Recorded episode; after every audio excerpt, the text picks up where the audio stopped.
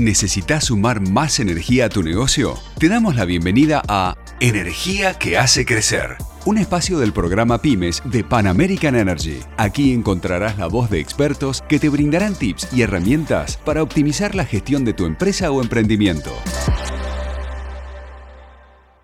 Bienvenidos, soy Estefanía Gigante y hoy vamos a hablar de un tema poco habitual, pero crítico. ¿Cómo se forma a los formadores? Y justamente para eso nos acompaña Hernán Di Filippo, director de Motus Management. Hola Hernán, ¿cómo estás? ¿Cómo estás, Estefanía? Buen día. Bueno, un placer, gracias por acompañarnos. Vamos a charlar un poco de este tema, tal vez un poco menos habitual, pero, pero crítico.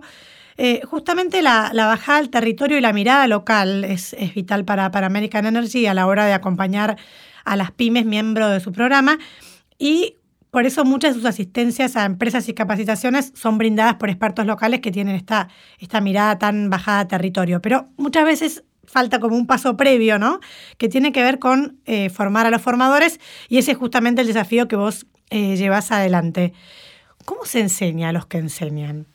Bueno, en principio te diría que se enseña desde un lugar muy, muy honesto, muy sincero, eh, con mucha humildad eh, me parece que esa es la, como la premisa central, eh, entender que, estás hablando con gente que sabe, que sabe mucho, que, mm, que, habitualmente forma o hace consultoría o brinda asistencias a diferentes tipos de, organizaciones, le estás enseñando un par. Entonces, enseñás desde, desde otro lugar, te diría. Enseñás, de, a gente que, digamos, que, que, te puede responder, que te puede criticar, que tiene una mirada em, amplia muy ampliada, muy crítica en muchos sentidos, entonces tenés que, tenés que por un lado, ir con, ese afán de, obviamente, tratar de contribuir, que es lo que intentamos, eh, y prepararte mucho, ¿eh? tenés que prepararte mucho. Perfecto, y, este paso previo, ¿no? De, dejar de capacitar y que aquellas personas capacitadas después se queden en territorio, bueno, tiene muchísimas eh, ventajas, ¿no? De, de dejar una capacidad instalada. ¿Cómo se mide de alguna manera, si lo han medido, em, todo este capital que queda instalado en el territorio, que es una gran un gran potencial a futuro? ¿Cómo, ¿Cómo, se puede medir esta capacidad que queda y, cómo impacta, si lo han visto, ¿no? en, el crecimiento de las localidades todo esto? Lo que lográs es, gente que, está mucho más segura, que tiene más capacidades, que tiene mucho más solvencia para, para desarrollar diferentes tipos de, asistencias o de formaciones en diferentes temas, y ese es el impacto real. ves, gente que puede responder a diferentes tipos de necesidades, a diferentes propuestas de, los clientes, sean, sean clientes de Pan American, proveedores de Pan American, eh, o sean parte del, del, entramado productivo de la región.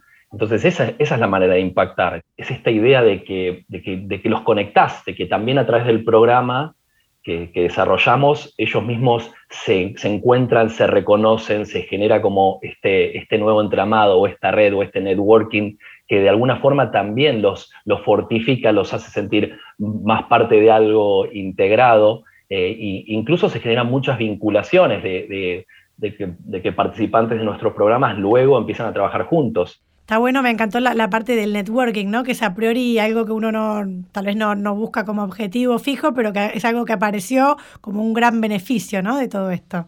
Yo creo que ellos, ellos mismos se sorprenden de darse cuenta que hay otros que hacen cosas iguales o similares, o no tan similares, pero que, que conjuntamente conforman, conforman una red, digamos, o, o digamos, un grupo de gente que hace lo mismo.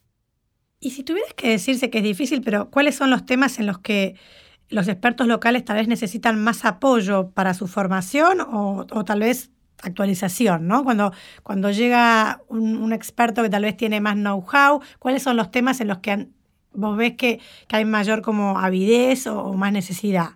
Yo lo que he sentido es que, y lo que hemos visto con, con, mis colegas, es esta, por un lado, este sentido de curiosidad y de querer saber más, digamos, como, como esa avidez de, conocimiento que, sobre diferentes temáticas. La verdad que la gente tiene como hambre de aprender y sentirse más seguro.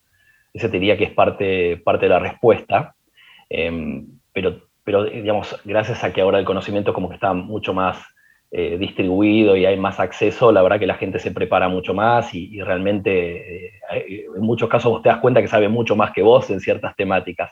Ahora, por otro lado, lo que yo he visto que, mm, es que lo que más interés le genera es esto de entenderse a ellos mismos, de entender sus estilos, de entender cómo, cómo impactar mejor, cómo interpretar mejor el estilo de la gente que, para el que tienen que facilitar o para a la que tienen que formar, y principalmente el estilo de sus clientes, es decir, cómo, cómo interpretarlos mejor, cómo indagar mejor, cómo, cómo presentarles mejor una propuesta, cómo hacer mejor las diferentes presentaciones que tienen que hacer a lo largo de un proyecto. Em, digamos, interpretar mejor al cliente y adecuarse al cliente. Ese ha sido como uno de, las grandes, de los grandes temas que, que han presentado como mucho interés también. Y otro de los puntos muy, muy relevantes para mí es, y que veo que la gente toma como, como con ojos muy abiertos, es el tema de, de, de la gestión del cambio el manejo del cambio, es decir, como esa, ese entendimiento de que cuando vos haces una, particularmente un proyecto de, consultoría, en muchos, en muchos casos tiene que ser enmarcado como un proyecto de gestión del cambio y, he sentido, y hemos sentido como mucho interés en, esa temática. Tal vez esta mirada, ¿no? Porque tal vez son temas que, que, manejan más, pero no con esta mirada más integral de cambio cultural, ¿no? Que, que esto implica. Claro, de entender cómo vos tenés que ir manejando los diferentes estadios para que un cambio sea realmente productivo, para que lograr lo que, lo que se proponen. Lo que nosotros generalmente vemos eh, es que, muchas veces eso no pasa, ¿no? Es decir, eh, que digamos que al, por no contemplar el manejo del cambio en sí, de entender que tenés que, mover varias palancas, el sponsoreo, el liderazgo, la comunicación, la capacitación, la medición, eh, los cambios no terminan siendo efectivos. Suponete que ah, voy a acompañar la implementación de un sistema en una organización. Sí, pero no es solamente eh, instalar un sistema, es generar toda la conciencia del cambio cultural o los nuevos procesos asociados a ese sistema y generar la misma aceptación, el involucramiento de la gente y después la adaptación a, un nuevo sistema que posiblemente pueda ser mucho más efectivo, más eficiente, pero que generalmente te va a presentar resistencias porque, porque las personas somos resistentes. También te quería preguntar, más allá de los temas, em, ¿cuál es el lugar que ocupan las, las, herramientas y los modelos de aprendizaje? ¿no? ¿Qué, ¿Qué, peso tienen esto en las capacitaciones a los formadores y qué interés también eh, despierta esta parte que a priori parecería más soft? O sea, no solo el tema, sino cómo hago para comunicar, cómo hago para enseñar desde, desde, lo, desde lo herramental, digamos. Nosotros vamos con una con una metodología bastante integral, que por un lado conlleva presentaciones, conlleva ejercicios, prácticas, mucho involucramiento, mucho relacionamiento del tema con lo que ellos viven y mucha interconexión entre lo que les ha tocado vivir y la temática para compartirla con otros, ¿no? Es decir, como poder generar realmente como un, un conocimiento o un aprendizaje colectivo. Después, todo lo demás tiene que ver con con, si generas juegos o actividades lúdicas para, fortalecer el aprendizaje, o si usas videos, em, o, diferentes dinámicas para que la gente se, involucre de otra manera a solamente tener que leer o ver en la pantalla. Definitivamente nuestra metodología en los programas ha sido y siempre es muy participativa, es decir, como una mirada muy integral de diseñar muy bien la, dinámica de aprendizaje y, y, bueno, y sacarle todo el provecho posible incluso con, actividades posteriores eh, o ejercicios o relacionamiento con, sus temáticas o incluso que tengan que compartir sus hallazgos entre ellos o con acompañamiento nuestro. Con lo cual, como que muchas veces el aprendizaje no termina en el aula en sí. Y, la pandemia en sí los obligó, yo imagino que muchos de, de, estas, de estas formaciones tuvieron que mutar en plena pandemia a un formato virtual. ¿En qué, ¿En qué los ayudó esto? Porque de repente te obliga como a, repensar un montón de cosas y dices, uy, mira, esto no solo pasa la virtualidad, pero también le doy un giro.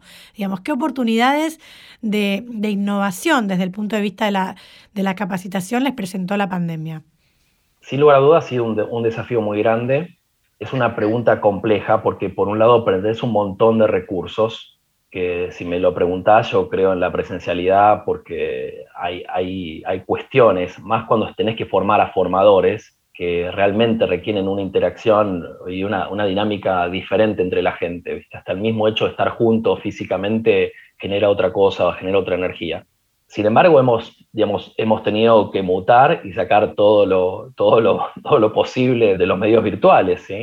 Y muchas veces con preparación previa, con que estudien previamente parte de las temáticas con cambiar las dinámicas también dentro de lo, posible, de, poder, por ejemplo, tener hasta actividades de verdadero o falso antes de partir una, un, o un repaso de temas vistos, vistos anteriormente, generar espacios donde ellos interactúan en salas, en salas donde nosotros planteamos una consigna y se separan y después, digamos, tratar de mantener eso que, realmente tenemos en lo, en lo presencial con lo que nos dan los elementos virtuales.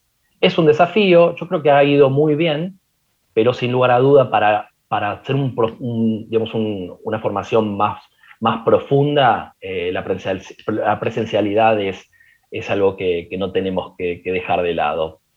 Y, ahora ya pensando en vos como, como formador, como capacitador, como consultor también, ¿cuáles son los temas que, en los que vos ves que hoy las pymes necesitan como más ayuda en la gestión? Bueno, yo veo muchos temas de, de management en general, ¿no? de gestión en general. Y lo que veo, a ver, como que lo habitual es que los problemas de comunicación son el cáncer de la organización y siempre hay problemas de, comunicación, pero también hay siempre problemas de claridad, ¿sí? sea a título de, eh, roles, de responsabilidades, de procesos, de, falta de, circulación clara de la, información o de potestad para la toma de decisiones. Son, son temas que siempre, siempre, Estefanía, aparecen.